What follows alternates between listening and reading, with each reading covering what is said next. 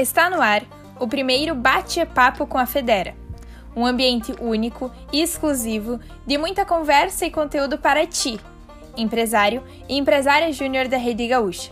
Um podcast original da FEGERS. Afinal, proporcionamos experiências que geram transformações. Hoje iremos falar sobre visão analítica e líder da organização. Mas primeiro é importante que a gente compreenda cada conceito para depois conversar com os nossos convidados. Quando falamos sobre líder da organização, trouxemos à tona a responsabilidade de guiar a estratégia e de representar a nossa instituição, com muita visão sistêmica, brilho no olho e co-construção, fazendo a diferença em todos os momentos com muita capacidade de inspiração, orientando sempre todos a trabalharem pelo mesmo objetivo. Sobre visão analítica, que se complementa de alguma forma com a liderança da organização, fala muito sobre observar os fatos e acontecimentos com um olhar muito mais voltado para dados e informações, entendendo que isso nem sempre é relacionado de maneira óbvia. Então é sempre necessário uma organização muito lógica, com muita análise de cada situação. Agora, sem mais delongas, chamo os nossos convidados. Venham para cá, Felipe Becker e João Victor Machado. Então, sejam muito bem-vindos ao Bate-Papo com a Federa. Becker, conta pra gente um pouquinho da tua trajetória, quem tu é e o que te trouxe até aqui.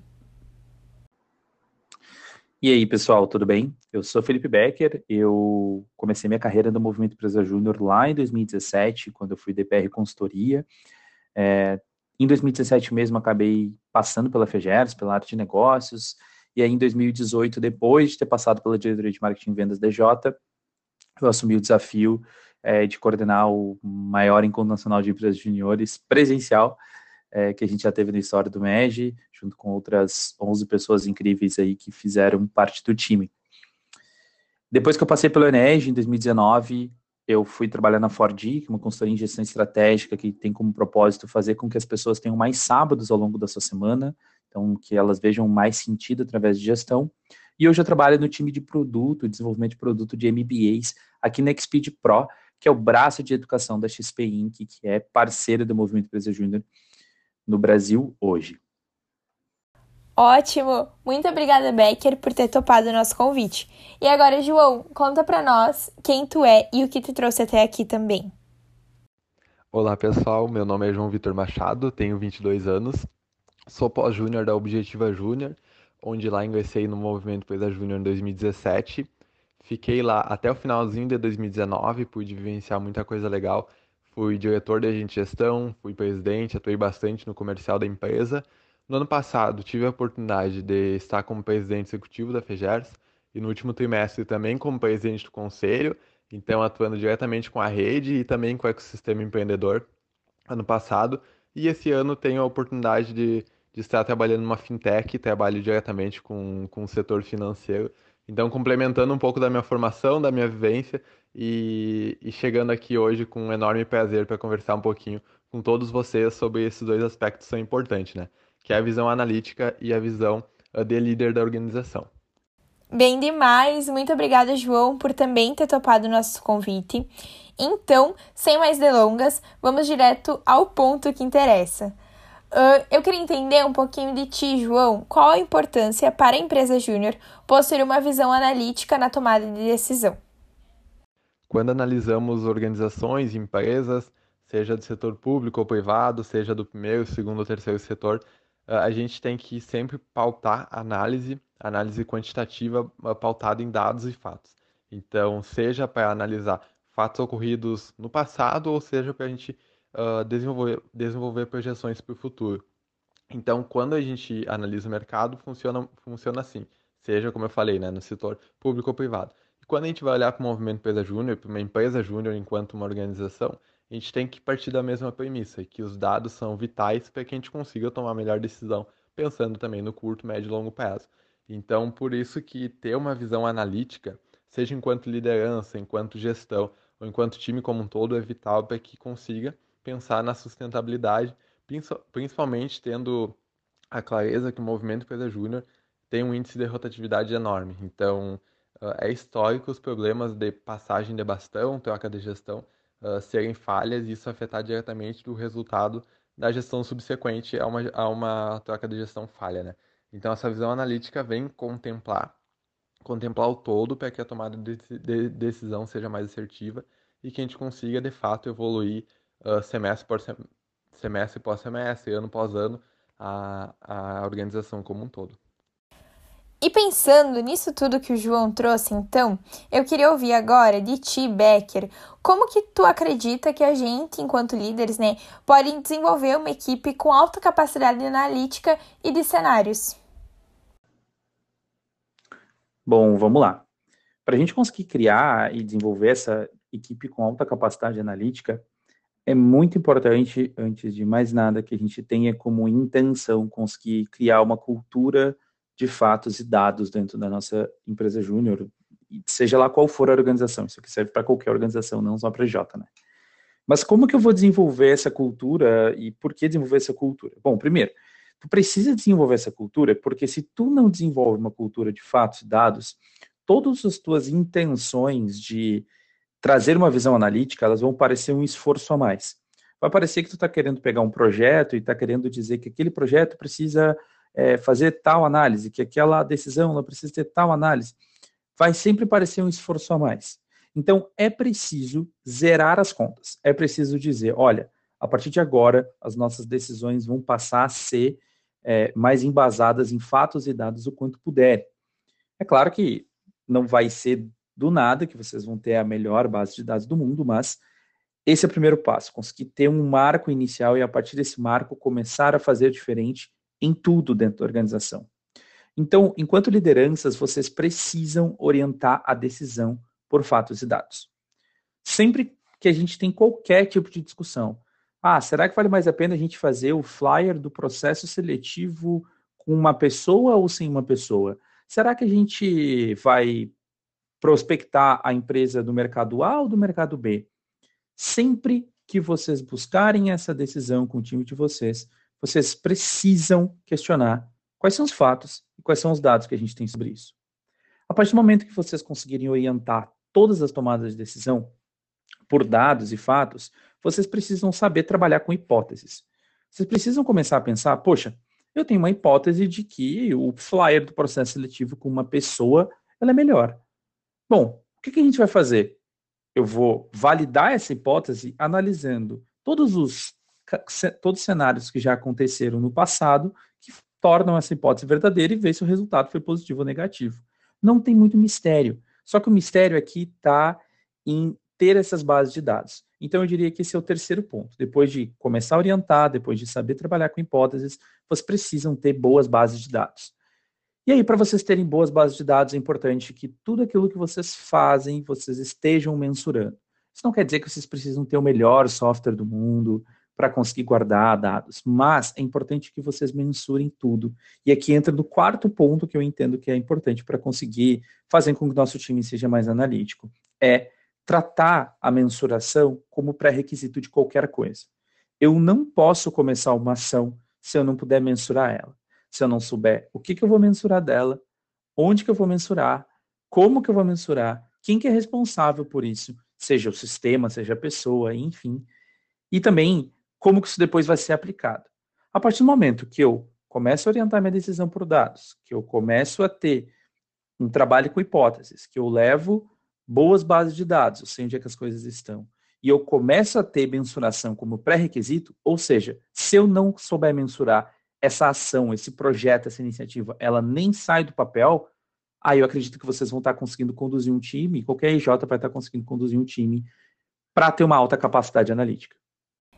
E agora, então, que a gente já tem uh, algumas dicas práticas, né, de como desenvolver uma equipe com uma alta capacidade analítica, eu queria entender um pouquinho melhor como que a gente faz para desenvolver um histórico de fatos e dados para que a nossa equipe ela tenha os embasamentos para que também uh, desenvolva essa visão analítica tão importante como já foi muito mencionado aqui na nossa conversa. Já sabemos que ter uma visão analítica é vital e fundamental para o desenvolvimento uh, sustentável e com excelência de qualquer tipo de organização, né? mas é interessante a gente destacar como que a gente pode proceder para desenvolver essa visão analítica no nosso time. Então, existem alguns aspectos vitais para que a longo prazo e até médio prazo a gente consiga o desenvolvimento dessa visão. O primeiro aspecto que eu destaco é a definição de rotina do time. E aí, por que definição de rotina? Parece que não tem nada a ver com visão analítica. Porque quando a gente trabalha com, com aspecto analítico, a gente está trabalhando basicamente com dados e fatos, né? E quando a gente trabalha com dados e fatos, a gente trabalha um pouco com processo. E, porque é, é, são processos para coleta, processos para que a gente consiga ter um histórico desses dados. E para que a gente consiga ter processos bem feitos, a gente tem que ter um estabelecimento de rotina, pensando na realidade do movimento empresa júnior. Então, aspecto 1 um que eu destaco, a gente conseguir ter uh, rotinas claras. E aí, seja rotina comercial, seja rotina de execução de projetos, ou seja rotina de desenvolvimento de, de time interno. Então, qualquer aspecto da empresa júnior, a gente tem que ter rotina clara para começar a pensar numa evolução analítica da organização. Segundo aspecto que eu destaco e que eu já havia salientado rapidamente, que é a questão de, de dos processos, né? Da gente conseguir processualizar uh, a empresa júnior. Então, quando eu falo processualizar, não é tornar um ambiente rígido, um ambiente que não tem flexibilidade nenhuma. Processualizar é basicamente mapear e ter claro o que a empresa júnior faz e como faz e quando faz. Então, esses três aspectos vitais. Então, está totalmente diretamente, né, totalmente ligado à rotina e também é vital para que a gente tenha essa evolução uh, do, da organização. Então, depois a gente tem a rotina clara, a gente tem processos bem definidos, a gente consegue pensar em definição de histórico de dados, definição de, de banco de dados ou algo do tipo. E aí, e aí vem parte muito do desenvolvimento de metas. Então, pensem, uma organização que tem uma rotina clara, uma organiza organização que tem uh, processos mapeados e uma organização que tem metas desdobradas pensando no, no futuro, né? Então, projeções desdobradas que sejam realizáveis. Então, e ao mesmo tempo que tensionem a equipe. Esses três aspectos a gente consegue ter uma base de, de dados e fatos bastante relevante para tomada de decisão. Então, pense em um líder que olhe, que olhe para tomar a decisão da empresa júnior para daqui seis meses, para daqui um ano, tendo rotina clara, processo definido e meta desdobrada. Então, isso a gente já dá um passo maior. E outro aspecto importante, além de, de conseguir fornecer essa capacidade analítica, que vem antes da visão analítica ainda, uh, consegue, para a liderança, né, consegue trazer isso muito claro para quem está entrando na empresa júnior. Porque normalmente quem entra no movimento empresa júnior é uma pessoa que não tem tanta vivência uh, de uma estrutura organizacional e mais, né, tem que entender um pouquinho de uma estrutura organizacional e tem que entender muitas vezes uma estrutura organizacional que está em constante mudança. Então, que muitas vezes nem a liderança tem, tem a clareza do todo.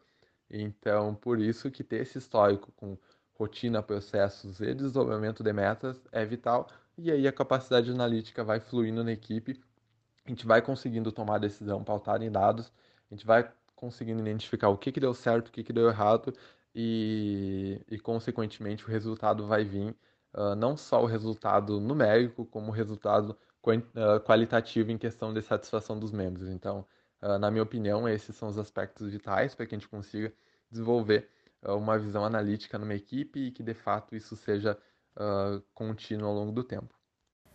Muito obrigada, Becker e João, pelas respostas. Acredito que agora a galera já esteja conseguindo entender muito mais o que, que é esse universo da visão analítica, por que, que dados são tão importantes, por que, que isso também está diretamente relacionado à visão sistêmica da organização. E a gente logo mais vai falar justamente sobre isso, sobre liderança da organização, mas agora uns minutinhos de break. Até logo!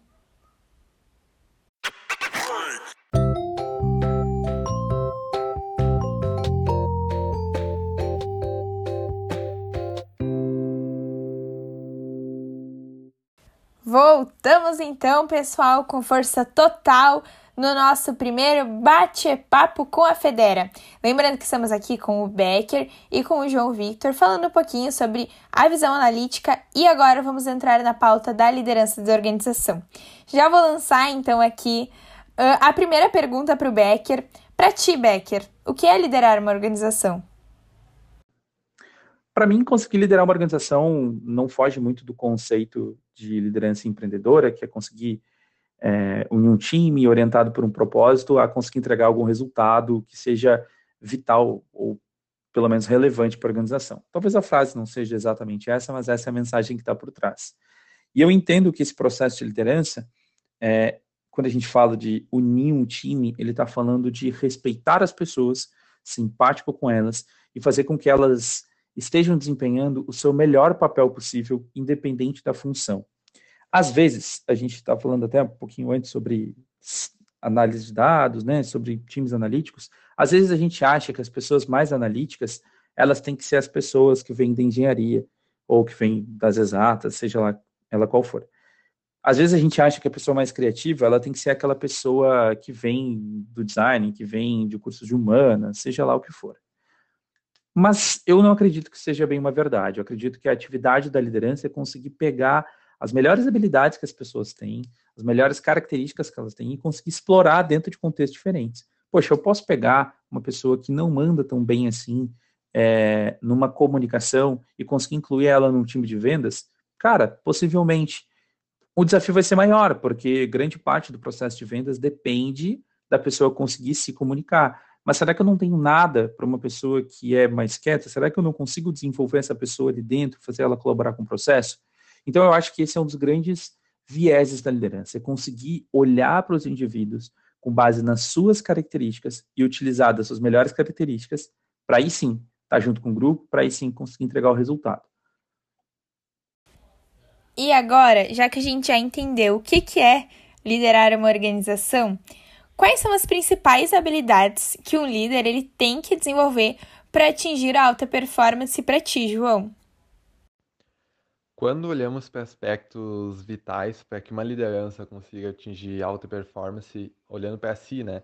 E por conseguinte, essa liderança consiga atingir alta performance com sua equipe, a gente tem alguns aspectos que vale ser destacados. E eu trago dois vitais, assim, que é muito olhando para o indivíduo, para que, que, na minha visão, vai ser o reflexo da equipe. Então, que basicamente é resiliência e empatia. Então parece que são dois aspectos que não, talvez não estejam tão diretamente com equipes tão diretamente vinculados com a equipe de alta performance, né? Mas quando a gente vai analisar quem está liderando essas equipes e quem está compondo essas equipes, é vital que a gente tenha esses dois elementos trabalhados fortemente no grupo. Então, resiliência, porque uh, uma liderança que não consegue ter resiliência, seja, seja no processo de desenvolvimento dela, seja no recebimento de feedbacks, Resiliência para o não alcance de resultados e aprender com isso. Resiliência para saber o quanto tem que uh, evoluir para alcançar X resultado. Então, todos esses aspectos que eu citei estão diretamente relacionados à evolução da equipe como um todo. Então, o líder tem que ser, tem que ser uh, por essência, uma pessoa resiliente, um líder de alta performance, né? Por essência, uma pessoa resiliente. E, e o ponto positivo disso é que resiliência é uma característica que o movimento Empresa Júnior contribui muito para desenvolver. E aí, como né, que contribui para desenvolver? É por meio da atenção. Por meio da atenção, então, tensionar o desenvolvimento do empresário júnior ou da empresária júnior faz com que o nível de resiliência melhore e cada vez mais seja um líder mais capacitado nesse aspecto. E o segundo ponto, empatia, aí a gente olha para um aspecto um pouco mais pessoal, é, de fato, né? Então, um aspecto mais é, do indivíduo uh, da capacidade de se colocar no lugar do outro. E esse aspecto é vital, principalmente quando a gente está uh, trabalhando uma relação de líder para liderado. A gente sabe que o movimento Pedro Júnior trabalha muito com, com aspectos uh, de, de diminuição de níveis hierárquicos, mas mesmo assim a gente sabe que qualquer equipe vai ter uma relação de líder, líder e liderado. Então, para isso é vital que seja trabalhado essa questão empática. E aí tem algumas metodologias que a gente pode trabalhar tanto em gestão de pessoas, a questão de entender a realidade do outro, se colocar no lugar das situações principalmente, e esse é um exercício muito válido que o líder deve fazer quase que diariamente, assim, se colocar no, no, no lugar do consultor, se colocar no lugar do, do gerente barra assessor ali que vai estar trabalhando diretamente com ele, porque só assim o líder de verdade vai conseguir ver uh, quais aspectos uh, a equipe está evoluindo, quais aspectos tem que tem que evoluir e o que de fato é, é impedimento externo e que de fato é impedimento interno para essa evolução. Então esses aspectos acho que são vitais assim. E quando a gente consegue atingir esse nível de maturidade em que a gente tem uh, lideranças com resiliência e lideranças empáticas, é meio caminho andado para o sucesso, assim, junto com uma equipe que, que tem a proatividade, uh, fatalmente vai dar bom, né? Então, esses são os aspectos que eu destacaria nessa questão. E agora, indo para nossa última pergunta, infelizmente, porque esse papo tá incrível demais. Uh, mas enfim, uma hora precisa acabar, né, pessoal? Então, Becker, o que um líder de sucesso deve desenvolver em uma empresa júnior? Bom, quando a gente fala de liderança de sucesso, a gente precisa olhar para um contexto, né? Porque quando eu olho para uma liderança, ah, uma liderança que te inspira. Cara, sei lá, essa liderança que me inspira, ela é uma liderança inspiradora dentro do contexto dela. Talvez dentro de outro contexto ela não fosse. É, e aí é que o ponto é, liderança pode se desenvolver sim, e liderança pode não ser liderança em outros contextos, sim. Pode ser que as pessoas não atuem como liderança. Mas, dentro do contexto do movimento Empresa Júnior, a gente está aqui, enquanto empresa júnior, para conseguir formar, a partir de uma vivência empresarial, empreendedoras e empreendedores comprometidos e capazes de transformar o país. Nesse sentido, eu entendo que a liderança de sucesso dentro de uma empresa júnior, ela primeiro tem que formar pessoas empreendedoras. O que, que essas pessoas empreendedoras são? São pessoas que testam, são pessoas que executam rápido, mensuram rápido, erram rápido e mudam rápido. As pessoas empreendedoras são as pessoas que olham para uma necessidade do mercado tentam transformar isso em alguma possibilidade de negócio. As pessoas empreendedoras são aquelas que não ficam contentes com a situação atual e elas querem conseguir alcançar mais algum patamar, seja ele qual for. Não estou contente com o resultado da minha empresa júnior em é, mídias, não sei. Quero conseguir mudar, quero conseguir criar uma solução. Então, a liderança de sucesso, ela deve desenvolver dentro de uma empresa júnior pessoas que estão querendo encontrar soluções. É isso que a gente está falando sobre empreender.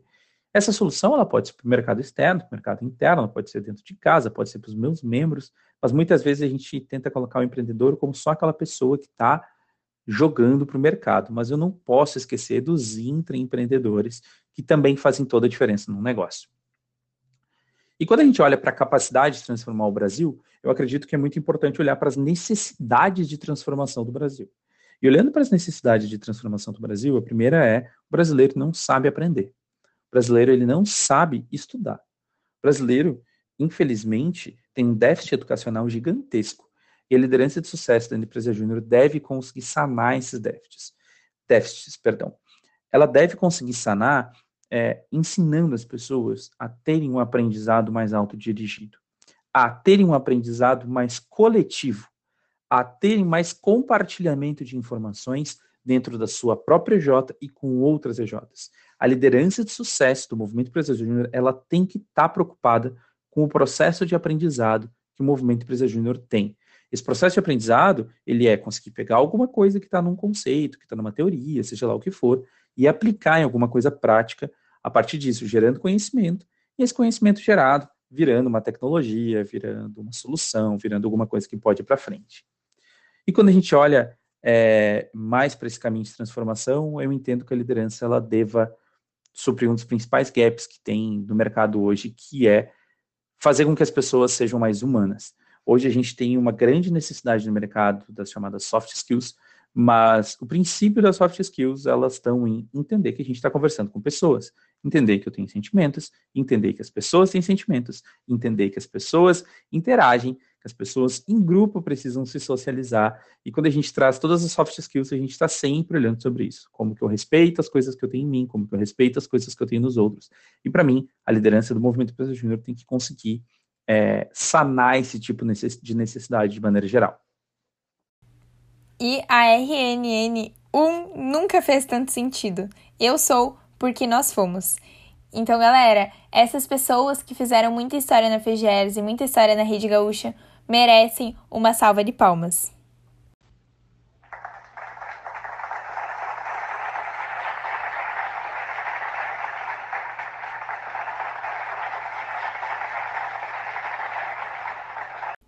E é assim que o nosso primeiro bate-papo com a Federa chega ao fim. Um ambiente único e exclusivo, de muita conversa e conteúdo para ti. Até o próximo. Tchau, tchau!